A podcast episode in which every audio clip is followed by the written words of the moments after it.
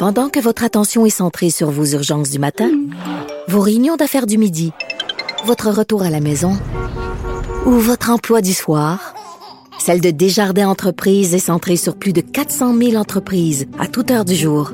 Grâce à notre connaissance des secteurs d'activité et à notre accompagnement spécialisé, nous aidons les entrepreneurs à relever chaque défi pour qu'ils puissent rester centrés sur ce qui compte, le développement de leur entreprise. Je pense que c'est ce qui a fait sursauter le procureur de la Couronne. Nicole Gibault. J'en ai un ras-le-bol de ces gens-là. À mon sens, c'est de l'intimidation. Geneviève Peterson. C'est sauve en marché qu'on aura le temps de le rattraper. La rencontre. Ouais, mais toi, comme juge, est-ce que c'est le juge qui décide ça? Com- Comment ça marche? Oui, oui, oui, oui, oui, oui, oui, oui. C'est le juge. La rencontre Gibault-Peterson. Salut, Nicole. Bonjour Geneviève. Bon, à un certain moment dans la pandémie, là, on a parlé de délestage dans les hôpitaux et on a commencé à voir les visages de ce délestage-là. J'ai envie de faire ce parallèle aujourd'hui avec la pénurie de personnel à la cour. On arrive avec des cas concrets. On va en avoir des visages qui sont la représentation de la pénurie de personnel à la cour. Il y a un détenu qui a déposé une requête extraordinaire pour forcer les tribunaux à entendre sa demande de remise en liberté qui avait été reportée parce que euh, il y avait aucun greffier. Oui, mais ce qui est très important, c'est justement le fait, le pourquoi là, ça a été reporté ou on devait reporter. Ouais.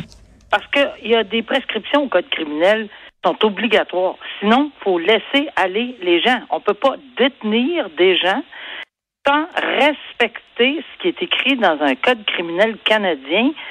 Et quand on arrête quelqu'un, il y a 24 heures après l'arrestation pour comparaître. C'est écrit dans le code, là. On peut pas faire autrement. Si on dépasse les 24 heures, on a des problèmes. Il y a des problèmes. Alors, une comparution peut être par vidéoconférence, par... il y a plusieurs autres moyens. Mais lorsqu'on dit, lorsque la couronne s'objecte à la remise en liberté d'une personne, parce que c'est la couronne qui décide. Le policier peut avoir certains droits de remettre quelqu'un en liberté là, au poste de police dans certains dossiers, pas de problème. Mais lorsque ils n'ont pas ces pouvoirs ou ne le font pas et que le procureur de la couronne décide de maintenir une position ferme et dire non, on ne remet pas cet individu en liberté, on a des motifs. Donc, c'est à- ça va être à la couronne d'en faire la démonstration. Ben, il faut que ça se fasse. Ils ont trois jours. C'est pas quatre, c'est pas quatre et demi, c'est trois. Évidemment, j'ai vu dans ma carrière, ça est arrivé plus d'une fois, où il y a eu des consentements euh, d'une journée. Où, enfin, tu sais, tout peut peut-être s'arranger. Mais ici, quand quelqu'un dit non, il n'y en est pas question, je ne veux pas être détenu plus que la une minute de plus. En même temps, je peux, je m'excuse, mais je sais pas de quoi ce- ce- cet homme-là, le crime pour lequel il a purgé une peine, mais, mais je, je peux comprendre que ça tente pas d'être il pas détenu une journée de plus. Ah non, il Non, va. non, non, ok, non, attends. Il- Vas-y, il explique-moi. est accusé et on est en matière de violence conjugale. Ah, c'est ça. là où ça m'a allumé là, ce Je matin. comprends, je comprends. Parce que je me suis dit, wow, là, on a un dossier en matière de violence conjugale. On n'a pas assez de, de, de personnel. Hmm. Et là, le juge est obligé, là, il a entendu une requête, pas le choix, là, il est obligé d'entendre une requête extraordinaire en disant, écoutez, si vous n'êtes pas capable de me donner une entière euh, requête, une, une partie, là, une, une heure, une demi-heure, trois heures, peu importe, Mais ça n'a pas de en bon bonne sens. et due forme, Mm. ben, je suis obligée de vous remettre en liberté. Et c'est exactement ce qui est arrivé. Donc, la personne, oui, va avoir des conditions, oui, va être tenue, mais à ce que je sache, si c'est à Montréal, il n'y a pas encore le bracelet C'est électronique. ça. On est en matière de violence conjugale. Imagine la présumée victime là-dedans, comment qu'elle doit se sentir. Puis, entre toi et moi, on dit pas qu'il est coupable. Au contraire, il y a une présomption d'innocence. Oui, c'est pour ça que j'ai dit la présumée droit- victime. T'as vu? Ouais, J'ai- bien appris ma leçon avec toi, ma Nicole. Non, mais euh, ça, ça, je comprends. Mais il a droit, la présumée victime, oui, je comprends, mais lui, Oui, oui. Le, le présumé agresseur, ou le présumé, pas un agresseur, mais enfin, la personne qui est accusée de Oui. violence conjugale a le droit à son enquête sur remise en liberté. Euh, euh, C'est un droit fondamental. là. On peut pas condamner le monde avant même que qu'on passe devant les tribunaux puis on passe les étapes. Non, encore une fois, à cause du manque de personnel, ben, c'est arrivé qu'on est obligé de le remettre en liberté. On va revenir, il y a des conditions. Puis je souhaite, puis on regarde, je pense qu'on a pris toutes les mesures nécessaires, on a dû rassurer, Hmm. mais c'est un exemple. Mais ça paraît mal. C'est sûr que ça paraît mal. Ben oui, Ben, avec toute sûr. la discussion On qu'on a en ce moment euh, sur la violence conjugale, euh, les féminicides aussi, puis les conclusions du rapport rebâtir la confiance. Mettons que, en tout cas, si j'étais la cour, là, je me dépêcherais de trouver une nouvelle date. Disons ça de même.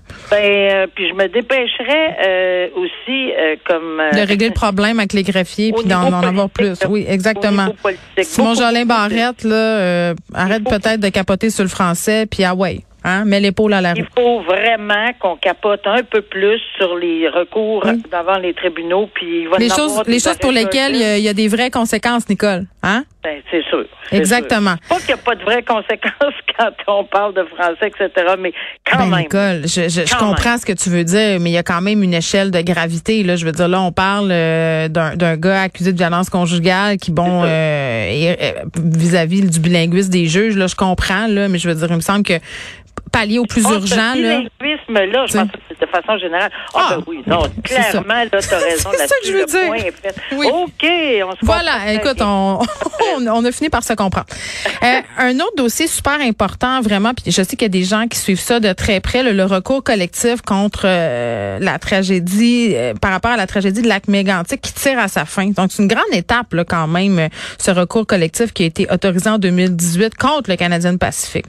Oui, puis euh, je veux dire, c'est c'est c'est vraiment un recours collectif. Puis c'est long, hein, les recours collectifs autorisés en 2018. C'est très, très long.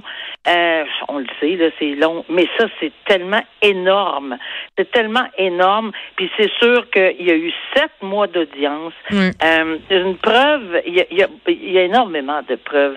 Et euh, il y a des évidemment les plaidoiries, etc. Puis euh, quand on parle d'une soixantaine de jours d'audience qui a été nécessaire, c'est de colliger tout ça, toute la preuve qui a été faite, les contre-interrogatoires, les témoins qui ont été appelés.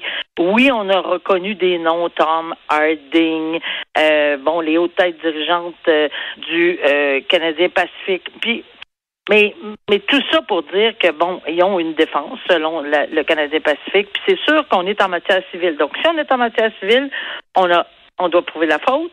Recours collectif ou recours non collectif, quand Mm. on parle de responsabilité, c'est la faute, le dommage, le lien de causalité. Alors, je pense que à ce- au niveau de la défense, on a toujours nié que euh, le CP était responsable, qu'il y avait quoi, quoi que ce soit qui avait fait pas correct. On verra la décision. Mm. Ça va être super intéressant, mais c'est loin d'être fini parce qu'après ça, il va falloir, évidemment, si euh, il y a des gens responsables ou des entités responsables, on s'entend que la MMA, là, c'est pas c'est pas eux autres qui vont être le plus solvable au Canada, là. Mais euh, peut-être. Alors, euh, je pense que souvent on a on a tenté d'obtenir quelque chose, mais c'était malheureusement impossible. On verra. Peut-être que. Mais tout ça pour dire qu'il va y avoir un chiffre de données, puis ça, c'est la Cour qui devra euh, voir si effectivement la preuve est Mm. faite du recours.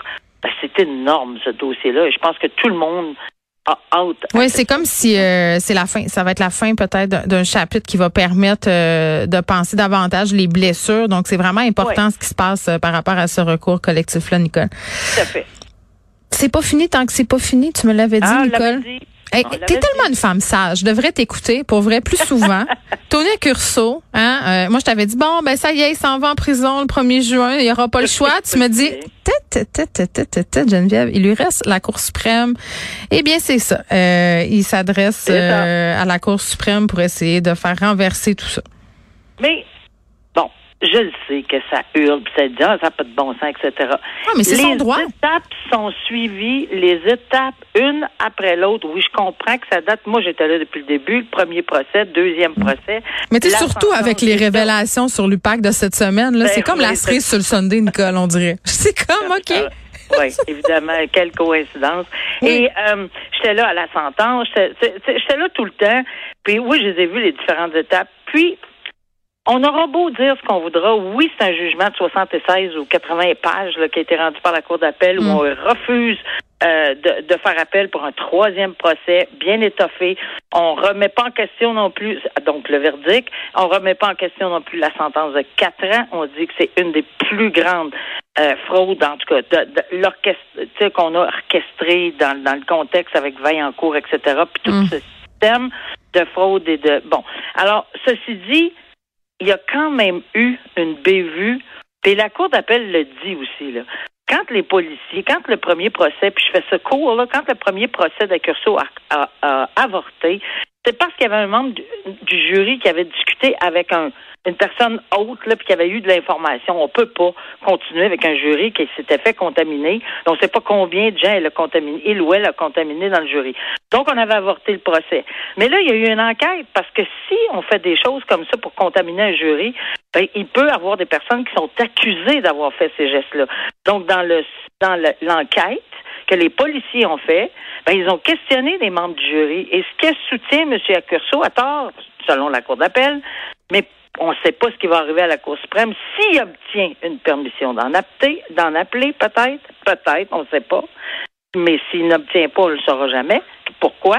Mais les policiers ont interrogé certaines personnes. Donc, la Cour dit ça change rien, la Cour d'appel. Non, c'est pas ça qui a fait en sorte que. Mais euh, les avocats de Cour disent un instant, ils ont obtenu de l'information de différents jurés pour peaufiner la façon dont préparer leur, leur deuxième procès qui s'en venait. Là, ils savaient les bonnes questions à poser. Là, ils savaient comment aller chercher comment aller chercher le jury. Alors, c'est bien intéressant. Moi, j'ai trouvé ça extrêmement intéressant de l'avoir soulevé. Et évidemment, ça a été balayé de revers de la main par la Cour d'appel, mais en disant que cette façon de procéder euh, non, ça ne représente pas une inéquité au procès, mais c'était pas la façon de le faire. C'était pas la façon de travailler pour les policiers. Est-ce que la Cour suprême va dire qu'il y a une inéquité à cause de ces gestes-là? Est-ce qu'ils vont accepter de l'entendre dans l'intérêt national? Est-ce qu'ils vont. Mais il faut qu'il y ait un intérêt national. Il faut, mm. faut qu'il y ait plusieurs petits points là, à développer. Ça va être à suivre. Puis s'ils l'entendent pas, ils diront même pas pourquoi c'est non, point final. On connaît la Cour suprême. Ils n'ont pas besoin de s'expliquer. Exactement. Faut que je te laisse aller, Nicole, à tes, à tes autres engagements. Bye bye. Bye. Salut.